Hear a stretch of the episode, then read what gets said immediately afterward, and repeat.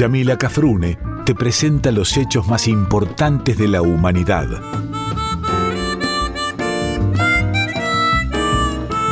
Por Folclórica 987 escuchás Contame una historia.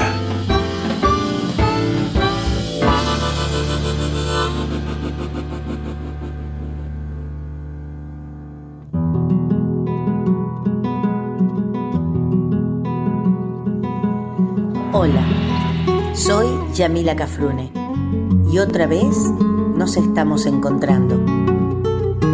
Vos desde tu casa y yo desde la folclórica de Nacional. Porque juntos, vos y yo, hacemos Contame una historia. Hola queridos y queridas amigas, nuevamente con ustedes compartiendo otro Contame una historia. Mi programa es un programa histórico musical en donde nos vamos a encontrar con historias de antes y de ahora, grandes y pequeñas historias, de la vida cotidiana y de la extraordinaria, de hombres y mujeres como vos y como yo, y, e historias de aquellos y aquellas que sobresalieron, que fueron excepcionales. También historias de las cosas que nos rodean y por sobre todo hacen a nuestra identidad, a nuestro sentido de pertenencia a la América Grande, que alguna vez fue el sueño de muchos y de muchas, y por qué no, aún sigue siéndolo. Dicho esto, como presentación, vamos a nuestro primer bloque de canciones del día de hoy.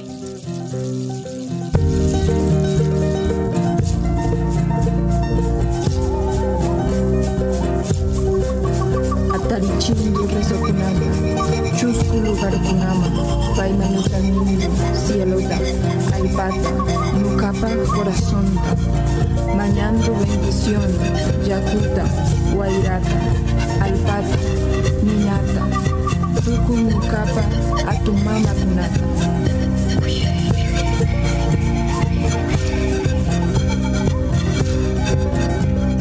Abuelas curanderas hechiceras del viento, sabedoras de las plantas contra males, manifiesten su poder la noche de hoy.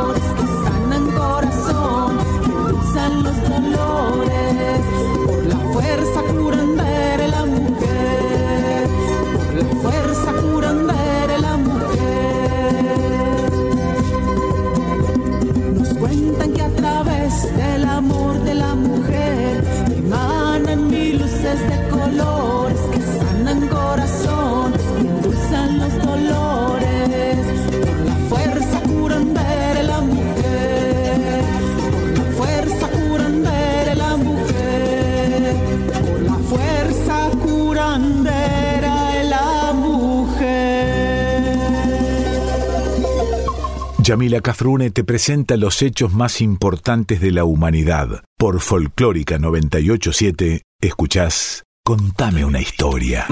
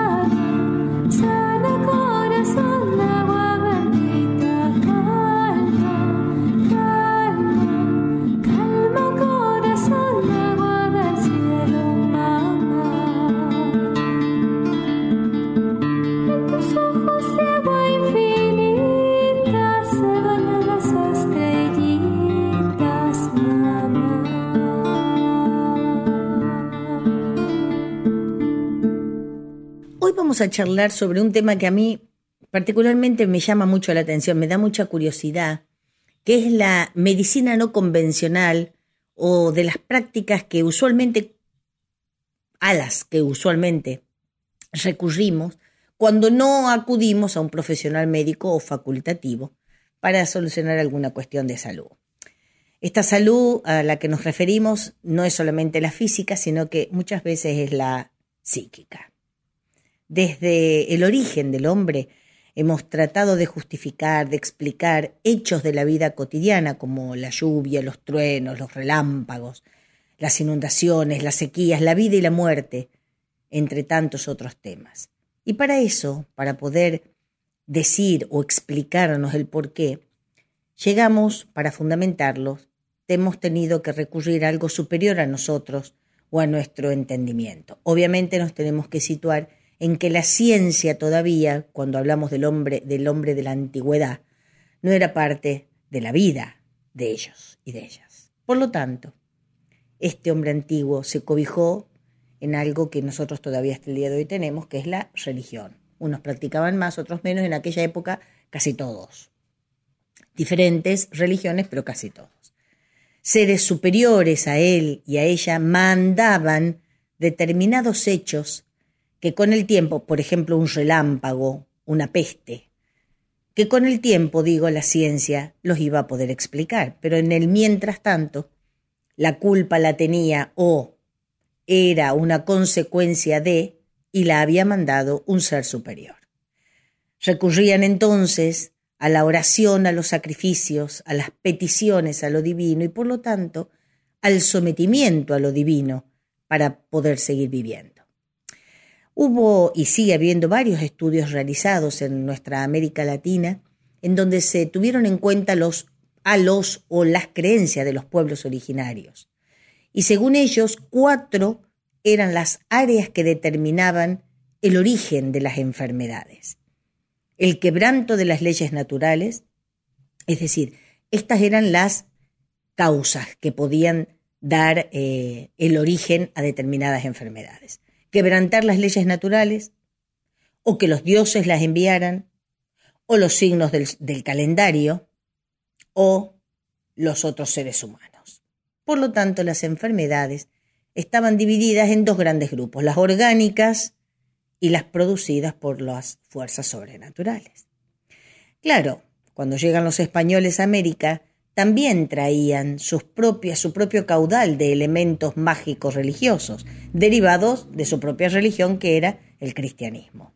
Vinieron con sus propias ideas, sobre la, obediencia, el sometimiento y la adoración, pero en el caso de ellos a un solo Dios. Y con esto también trajeron la idea del cielo, del infierno y de los milagros, y con el cielo y el infierno a dónde se iban las almas y de dónde podían provenir, de dónde venían el origen de algunas enfermedades. Más adelante en la historia, cuando la época de los, del esclavismo, cuando se vienen a la América los esclavos negros, los venidos de África, con su cultura mágico-religiosa, también aportan otros símbolos, como por ejemplo que sus ancestros muertos ocupaban un lugar sagrado, y en esto no se diferenciaban mucho de nuestros propios pueblos originarios. Por eso no estaríamos muy equivocados si decimos que en nuestra América, en cuanto a la salud y a la enfermedad, una hermosa mezcla, un crisol, a lo que podemos llamar medicina mestiza, donde la magia y la religión ocupaban un lugar preponderante.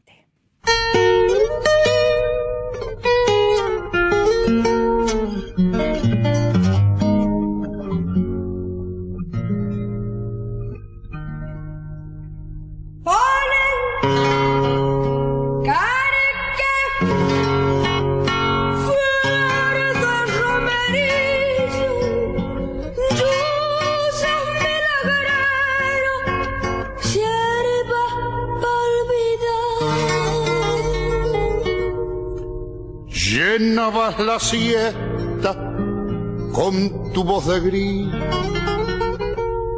cuando aparecí por el arenal.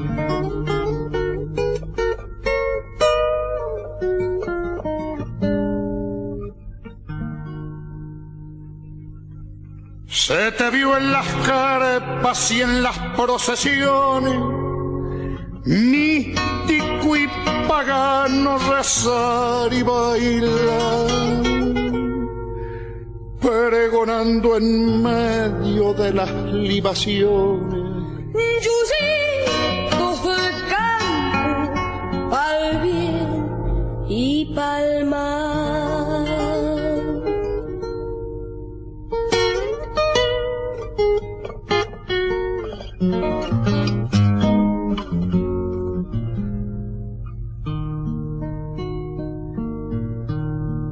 vendedor de lluvia. Cuántas resentidas Buscaron tu alforja sintiendo el pregón. Ese fue el destino de tu simple vida, vivir en silencio vendiendo ilusión.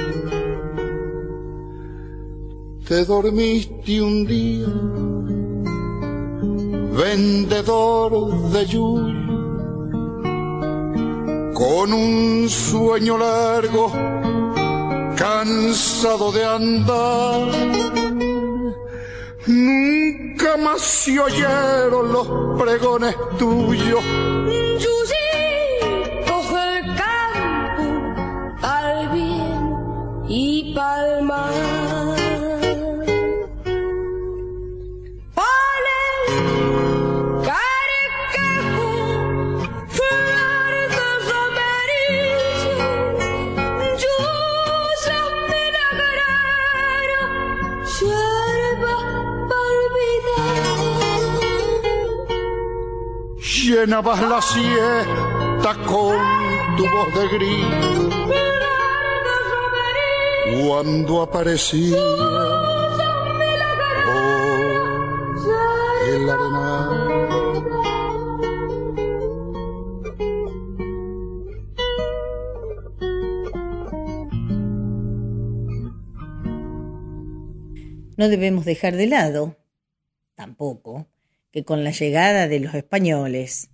y de los africanos y de, bueno, con las, este, las, todas las inmigraciones de donde provengan, nuestros ancestros adquirieron sin ganas, obviamente, nuevas enfermedades.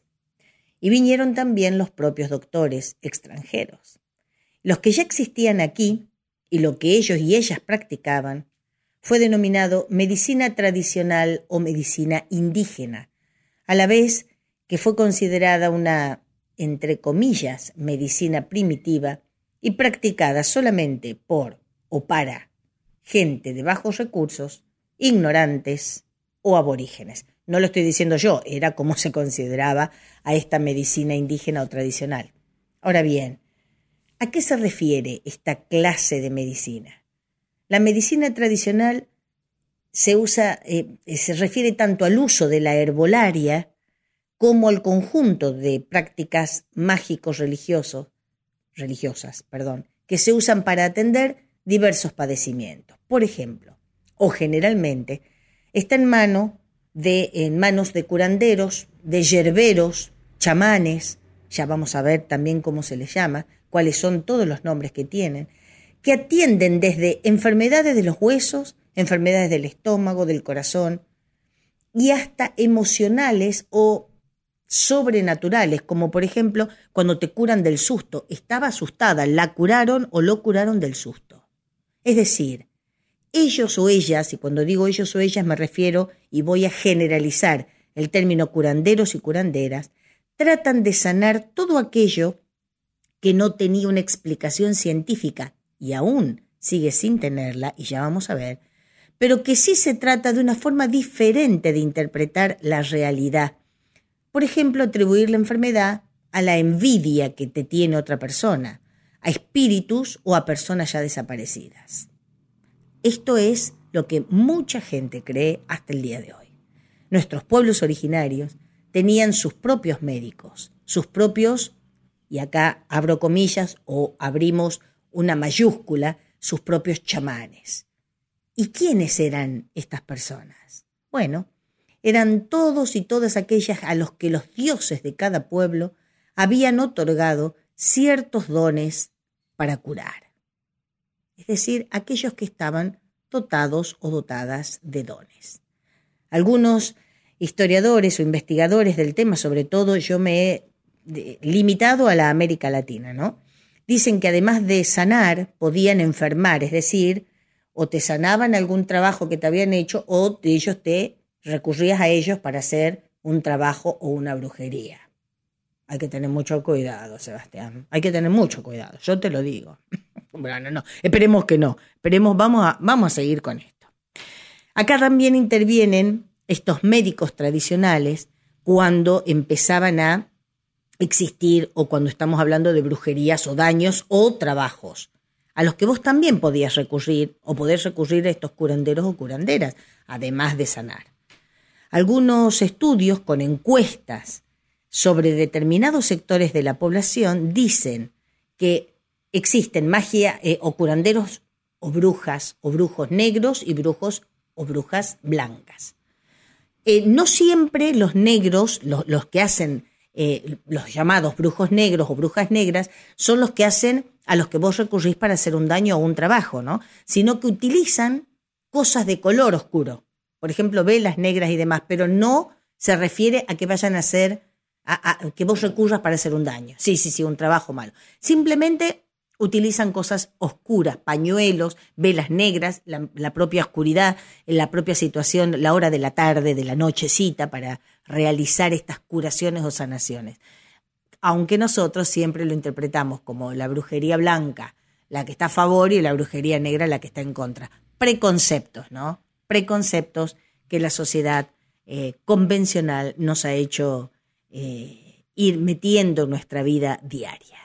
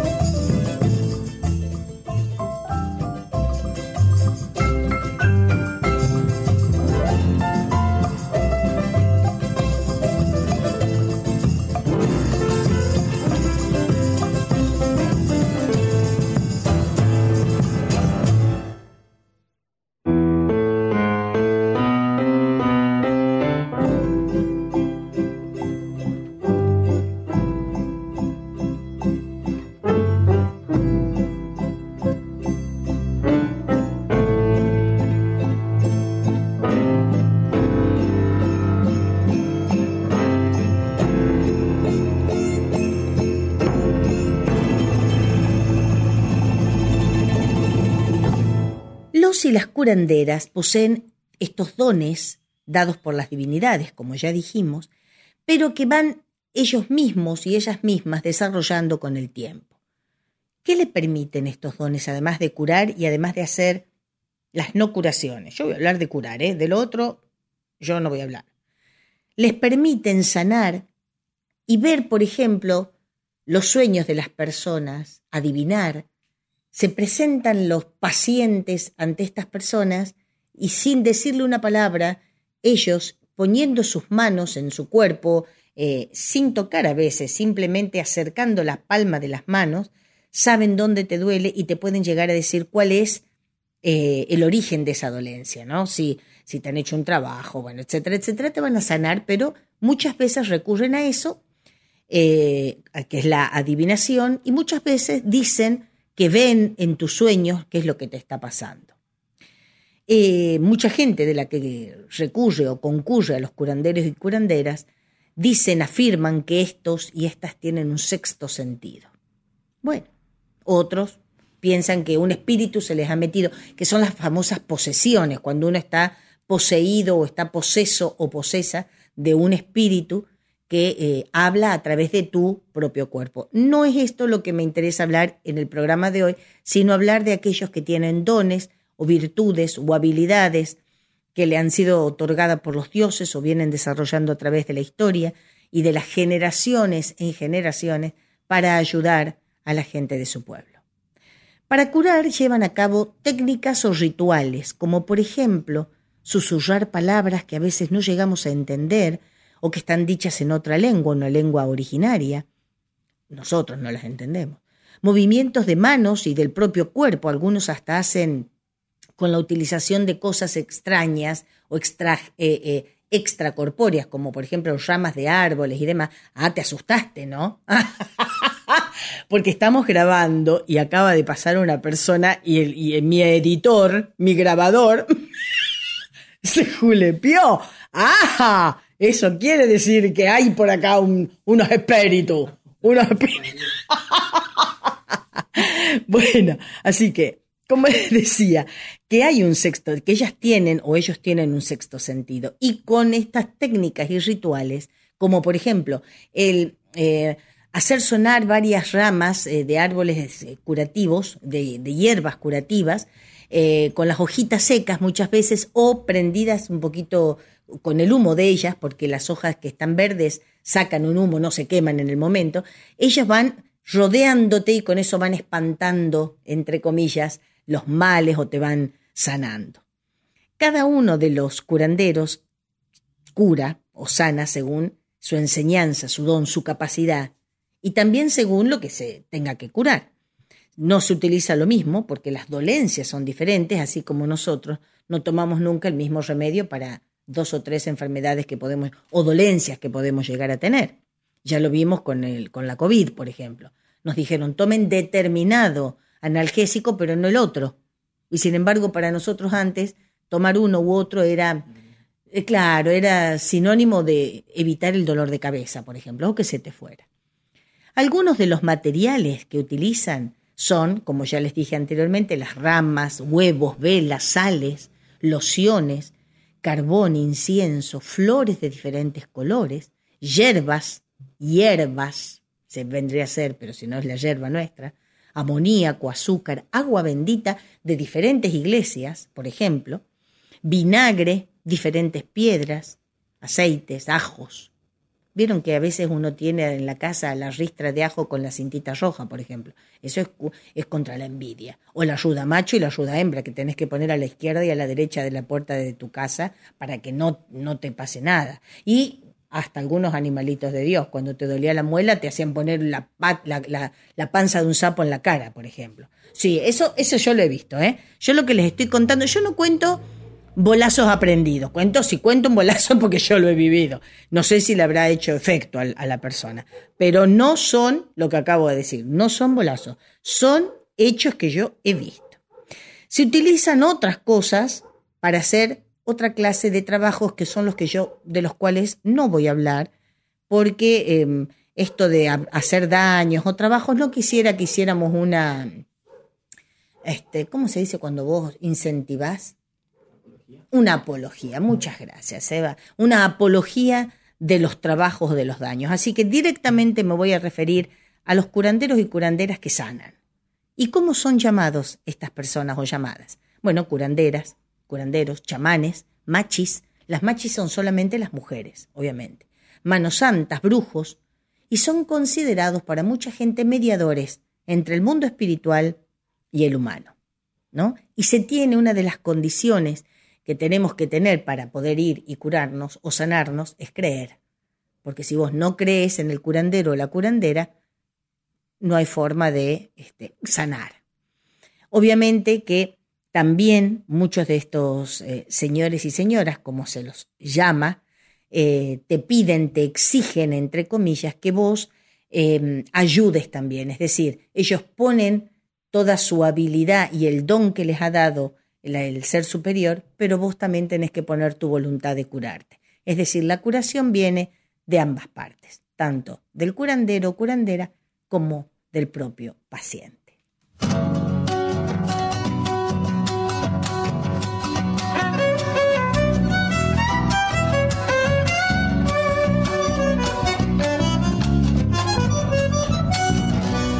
por dónde andará Con su brasero encendido, tal vez en algún lucero para alumbrar el camino. Abuela del campo mío, ¿por qué tendrás que morir?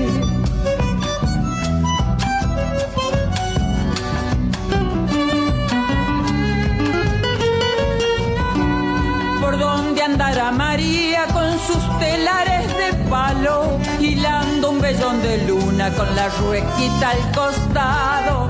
Abuela de lo artesano, ¿por qué tendrás que morir?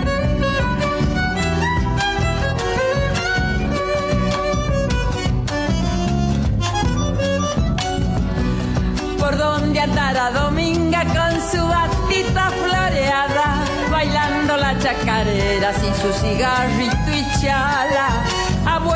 Abuela con esa laya, porque tendrás que morir? Ausencias he conocido y sé que hay una más larga. Nadie quiere hacerle caso, pero a todito nos llama. Abuelas voy con guitarras, tengan el patio regado.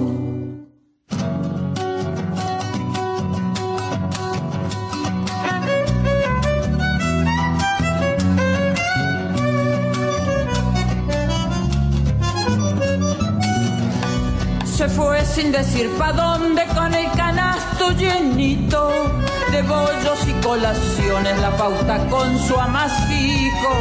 Abuela, manos de trigo, ¿por qué tendrás que morir?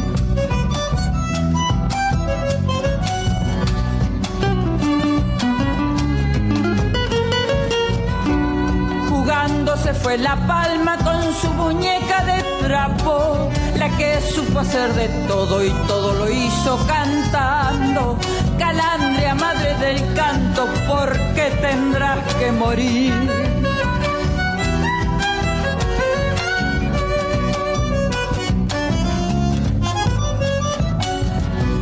También se fue la Rosaura rezándole a su santito, que se baba los mates tirando yerba al fueguito abuela de los criollitos, ¿por qué tendrás que morir? Ausencias he conocido y sé que hay una más larga. Nadie quiere hacerle caso, pero a toditos nos llama. Abuelas voy con guitarras, tengan el patio regado. Contame una historia por Folclórica 987.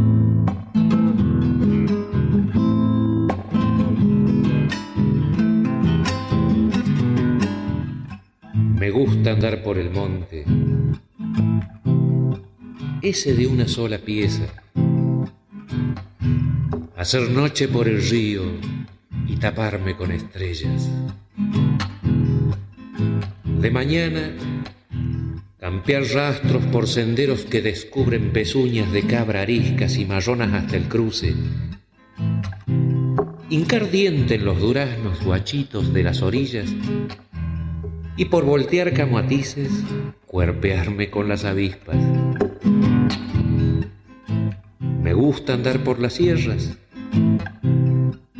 entre piedras corajudas, donde se prenden los soles y se resbalan las lunas, donde recogen los brujos la luz de su medicina a fuerza de costurearse el cuero con las espinas, donde deflecan los vientos rajuñados por garabatos y el barro duerme su siesta bajo una sombra de matos. Me gusta andar por el monte, me gusta andar por las sierras. Ocasiones soy de barro, ocasiones de piedra.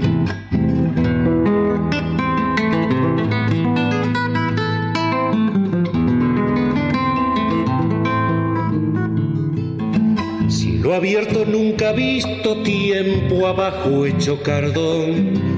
Cuatro abuelos guitarreros entierra tu corazón.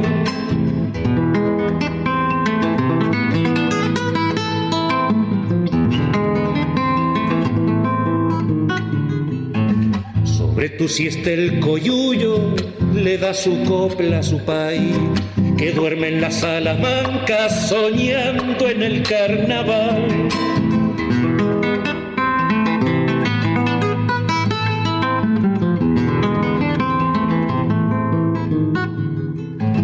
De noche muelen los grillos, tu sueño en la oscuridad. Mineritos del camino martillando en soledad.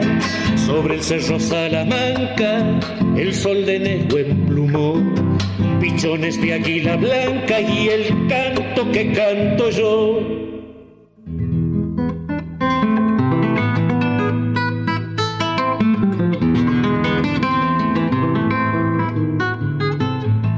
De mañana cuando el monte cuenta todo su soñar, el pasto moja la sombra del hachero y el zorzal.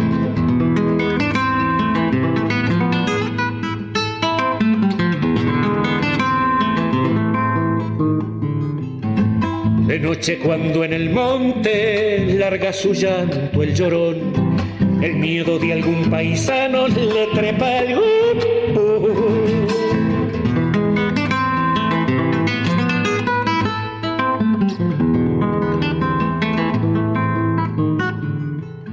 Cuando cante el río Suncho, tu lumba sabe temblar.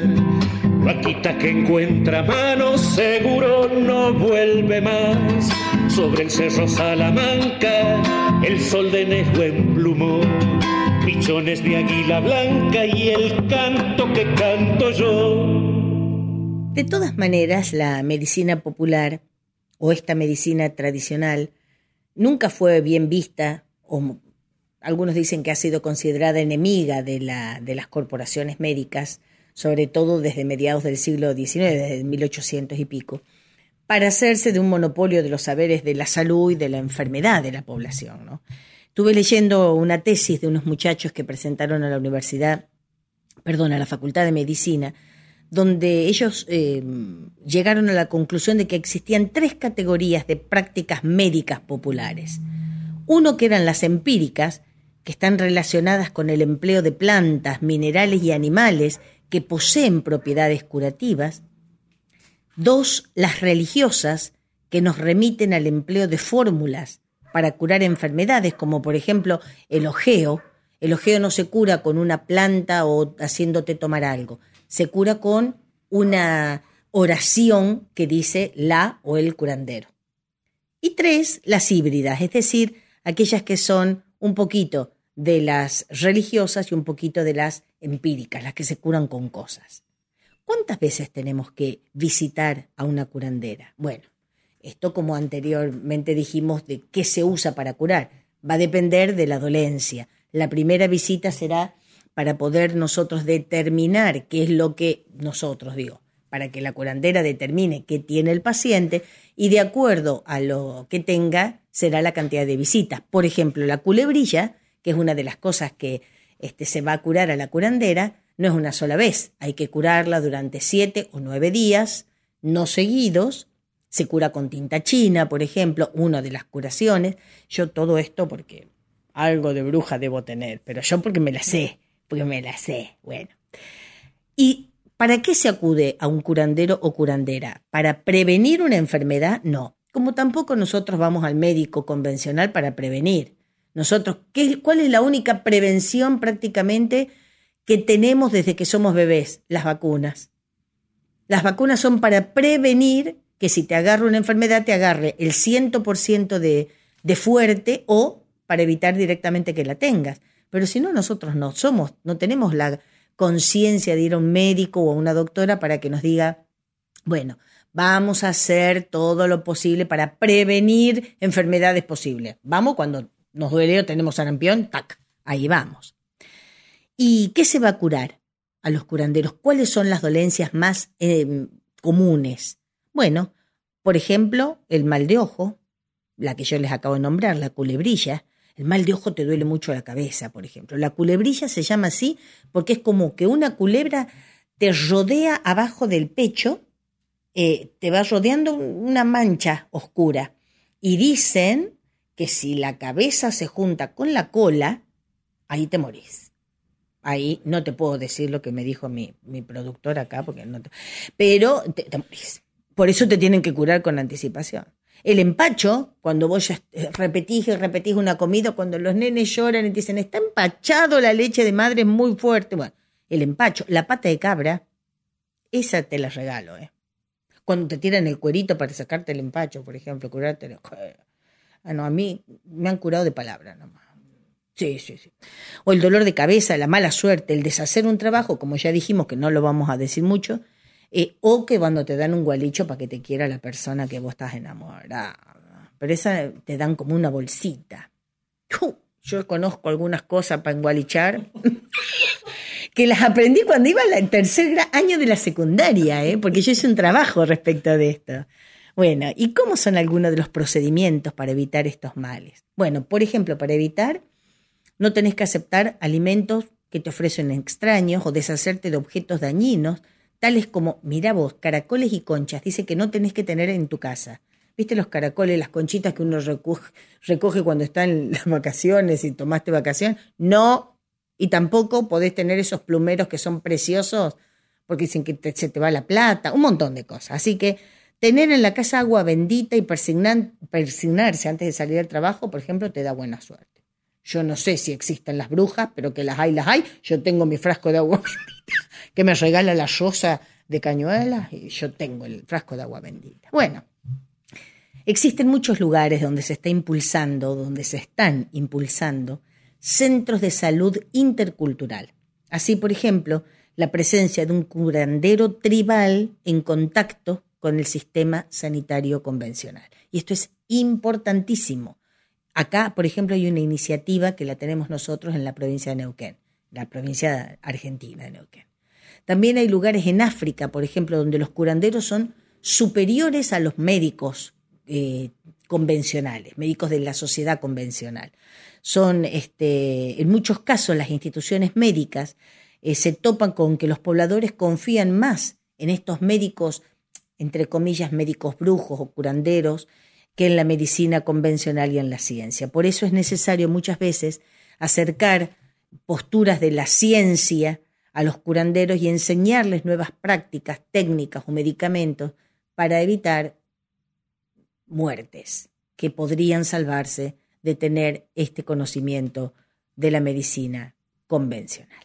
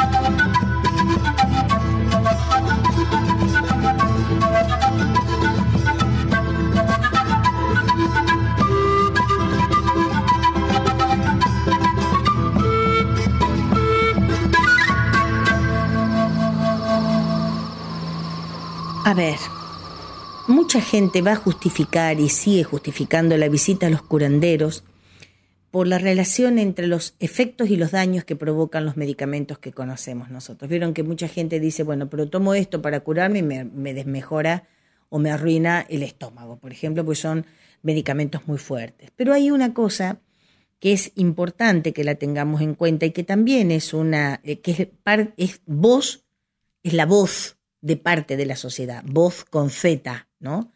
Que nuestra medicina occidental, por ejemplo, el destrato, la despersonalización de los profesionales convencionales en las instituciones de salud, por ejemplo. Eh, si alguno de ustedes no vio la película Patch Adams, Patch Adams, así se llama, eh, que quiere decir en realidad Patch, P-A-T-C-H, Patch. Eh, al revés, bueno, no importa. La cuestión es, en inglés quiere decir parche. Eh, es Parche Adams, le llamaban a él así, que fue un médico, o sigue siendo un médico estadounidense, que curaba de otra manera, él tenía otra ideología para curar, que era el buen trato. Entonces, mientras en la, en la película, mientras todos decían, adelante de la paciente, hacían preguntas eh, al médico que la estaba atendiendo, los residentes hacían preguntas acerca de la enfermedad, él le pregunta a la paciente cómo se llama. Entonces te personaliza. Es decir, no sos el paciente 0124, sos fulana o fulano de tal. Y eso ya empieza una relación entre el paciente y el médico que muchos médicos convencionales no quieren tener. Convengamos que nuestra medicina occidental no conoce ni reconoce los malestares originados en los significados y representaciones perdón, de diversos grupos pluriculturales que conviven con otra gente en las grandes ciudades. Por lo cual, se considera pertinente que los profesionales que se desempeñen en las instituciones de salud comprendan este simbolismo sociocultural que da sentido a los malestares de muchas personas. En nuestro país hubo casos emblemáticos de curanderos que iban más allá de hacerte una sanación. Eran Pancho Sierra, por ejemplo, y la Madre María. Estos dos personajes no curaban con remedios, ni te daban a tomar porquerías, ni nada, porquerías digo yo, cosas que vos no conocieras, sino que curaban con el, con el empleo de la religiosidad, el poder de la oración en la curación.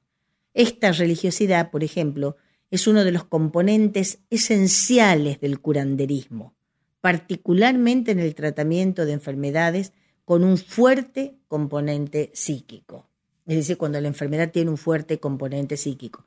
Bueno, los santos populares nuestros, que no, están, no están reconocidos por la Iglesia, la mezcla de, de estas religiones con ciertos actos como lo de la curación del ojeo, del empacho, etcétera, etcétera, del hipo, mediante el rezo de tres Ave Marías mientras se toma un vaso de agua, son algunos ejemplos ¿no? de esta clase de situaciones, o de, sí, de esta clase de situaciones. Los curanderos hacen uso de la religiosidad popular para la sanación mediante la fe. Hay quienes dicen que lo que apreciamos en una concepción es una concepción mágica de la enfermedad, no algo maligno me enfermó y por lo tanto la antítesis que de lo maligno, que es Dios, el Dios bueno, el Dios todopoderoso, puede curarme a través de alguien que tiene el don entregado o otorgado por ese Dios, esa, ese ente superior, para no llamarlo Dios y que nadie se ofenda. Hay que decir que hay muchos, en vez de chamanes, hay muchos chantas. Pero, bueno, habría que tener mucha, no sé, visión para, para evitarlos, ¿no?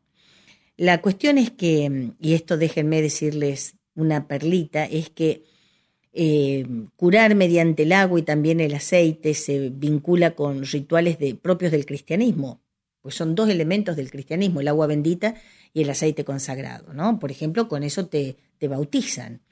Y por otro lado, la idea de hacer el bien y de poner eh, el servicio de los demás, eh, el don que tenemos, su obrar, implicaba implícitamente una negación a cualquier tipo de recompensa pecuniaria. Entonces, es decir, cualquier pago. Vos no le tenés que hacer un pago a la persona que te cura, porque supuestamente ese poder viene de Dios y ellos lo único que hacen es ser intermediarios para la sanación.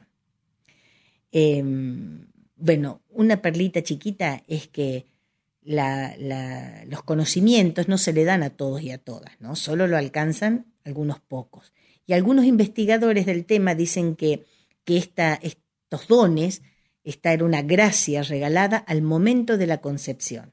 Llorar en el vientre materno antes de nacer, cuando una criatura lloraba en la panza de la mamá, o nacer en la noche de Navidad, o la de un Viernes Santo, o tener grabada la cruz de Caravaca en el paladar, que es la cruz que tiene varias, varios bracitos, vamos a decir, determinaba que ese o esa bebé traía consigo la gracia de curar. Bueno, es interesante, pero todo lo que hemos comentado tiene que ver con las sanaciones del, prácticamente del cuerpo y de lo psíquico en, algunos, en algunas ocasiones. Pero existen otros que serán motivo de otro programa, donde son más filosóficos, mucho más ancestral, la comunicación directa con la Pachamama, con los elementos y los dioses aborígenes, que ya los vamos a conocer. Habiendo dicho todo lo anterior, estamos llegando con esto a la finalización de este programa de hoy. Pido disculpas porque sé que el sábado pasado hubo un inconveniente con la parte de, temas eh, musicales, pero ya lo resolvimos, así que espero que el programa de hoy salga lo más bonito posible. Como siempre les digo, pueden escucharme nuevamente en los podcasts en la página de Radio Nacional y escribirme a mi mail personal que es infoyamilacafrune.gmail.com info Gracias por acompañarme un día más y me despido con la copla del Martín Fierro que he elegido este año para decirles hasta la próxima semana, que dice, Mas naide se cree ofendido, pues a ninguno incomodo, que si canto de este modo por encontrar lo oportuno, no es para mal de ninguno, sino para bien de todos. Hasta el programa que viene, si Dios quiere.